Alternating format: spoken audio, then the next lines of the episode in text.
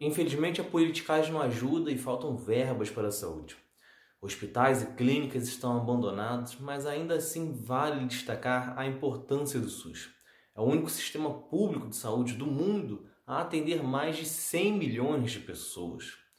O SUS completa 29 anos no dia 19 de setembro e neste vídeo vamos mostrar como que era a saúde pública no Brasil antes da sua criação. É Pilatos lá na Bíblia quem nos diz. E também faleceu por ter pescoço o infeliz autor da guilhotina de Paris. O SUS ele começa a ser preparado na Constituição de 1988, quando é estipulado que a saúde é um direito de todos e um dever do Estado. Mas ele só nasce realmente como um sistema organizado através da Lei 8080, que foi lançada em 19 de setembro de 1990. Com isso, o sistema de saúde deveria ser universal, sem cobrar nada, atendendo todas as pessoas sem distinção de classe social, local de nascimento ou raça. Ele ainda por cima deveria ser sustentado pelas três esferas: o governo federal, estadual e municipal. A ideia era a criação de um sistema que abrangesse desde a saúde básica até o hospital de alta complexidade. No momento, no Brasil, três quartos dependem exclusivamente do SUS. São cerca de 150 milhões de pessoas que são atendidas apenas pela rede pública de saúde. Os outros um quarto, cerca de 50 milhões, eles também podem ser atendidos pelo SUS, mas possuem algum plano privado de saúde. Só que nem sempre foi assim. Muitas gerações não viveram isso e outras não devem se lembrar, mas até 1990 não existia um sistema de saúde que atendesse a todos. Até aquela época, a saúde pública era, era ligada à previdência, portanto, só tinha acesso a um sistema de saúde quem trabalhava, quem contribuísse, ou seja, era um trabalhador de carteira assinada. Qualquer desempregado ou que estivesse trabalhando na informalidade não teria direito. Desta forma, a situação ficava ainda mais complicada porque a distribuição de recursos né, do governo era de acordo com a contribuição. Então, estados que tinham mais contribuintes recebiam mais verbas para a saúde e outros estados, como na época Norte e Nordeste, que não tinham tantos trabalhos formais, eles tinham menos recursos, então, ou seja, era muito difícil conseguir um atendimento médico nessa época. Para piorar, durante o regime militar, algumas doenças como dengue e meningite se intensificaram e ocorreu também um aumento de epidemias e da mortalidade infantil. Isso era um resultado do descaso com a saúde, que representava apenas 1% do orçamento da União. Este foi o primeiro choque de realidade que mostrou que este milagre econômico que existia na ditadura não atendia a todos e muito menos à população mais pobre. Segundo a revista de Centros de Estudos Brasileiros de Saúde, de 1976, entre 1972 e 1976 morreram quase um milhão e meio de crianças com, de causas evitáveis, como por falta de saneamento, por falta de atendimento ou até mesmo por desnutrição. Uma das medidas para tentar resolver isso foi a criação do INPS, que organizava todos os sistemas previdenciários em torno de um só.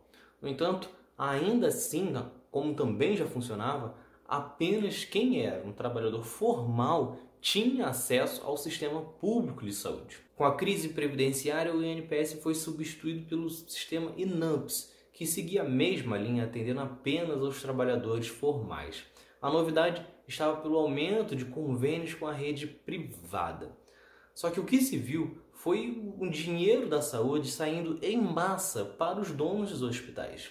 Prova disso é que no ano de 78, enquanto os hospitais públicos internaram cerca de 250 mil pessoas, os hospitais privados internaram mais de 6 milhões com dinheiro público. E aí você deve estar se perguntando, mas quem não era trabalhador formal, quem não tinha carteira assinada, qual era essa realidade? Naquele período, se você não era um trabalhador formal, ficava totalmente dependente a casas filantrópicas e também a hospitais universitários. Não existia, portanto, qualquer outra opção de atendimento público de saúde. E se voltarmos ainda mais no tempo, a situação de saúde era ainda mais caótica no Brasil. Afinal, até a chegada da família real aqui não existia nenhuma preocupação que os portugueses que viviam aqui eram dependentes de curandeiros ou dos poucos médicos que haviam se mudado para o país. Com a chegada da família real, houve um investimento na criação de universidades, formação de novos médicos. Ainda assim, o atendimento era exclusivo para quem tinha posses, quem era da classe mais alta da sociedade. A situação só começa a mudar com a chegada da República, que através de movimentos sindicais e também das indústrias são criados os primeiros sistemas de saúde, mas como você já viu aqui, ligados à previdência, ligados a atender exclusivamente aos trabalhadores formais. Portanto, por pior que seja a situação no momento, nós devemos focar em reclamar por mais verbas, reclamar para que os governantes não destruam as poucas coisas que foram feitas de positivo. E uma delas é o SUS. Poucos países do mundo oferecem um sistema público para toda a sociedade. Países como os Estados Unidos, Austrália e muitos outros europeus que são destaque em rodas de conversa, eles não oferecem um atendimento público. Se você passar mal e for levado para um hospital, você vai acordar com uma dívida de alguns dólares. Dos países mais populares, apenas Reino Unido, Canadá e França oferecem um sistema totalmente público, assim como o Brasil. No entanto, nenhum país do mundo tem o alcance que o SUS tem. O SUS é o único sistema de saúde público a atender mais de 100 milhões de pessoas. Faça uma análise em relação ao Brasil atual, no qual cerca de 13 milhões de pessoas estão desempregadas e outras 30 milhões estão trabalhando na informalidade. Seriam 43 milhões que não teriam acesso à saúde pública, que estariam dependentes de pagarem um sistema privado, sendo que boa parte delas recebe menos de um salário mínimo ou está sem trabalhar há cerca de dois anos. Toda essa população, boa parte dessa população, estaria desassistida se não existisse o SUS. Então, vamos valorizar ter um sistema universal e gratuito no nosso país. Esse foi o vídeo do outro lado da história. Se vocês gostaram, se inscreva, ative as notificações e continue acompanhando que tem mais vídeo por aí. Valeu!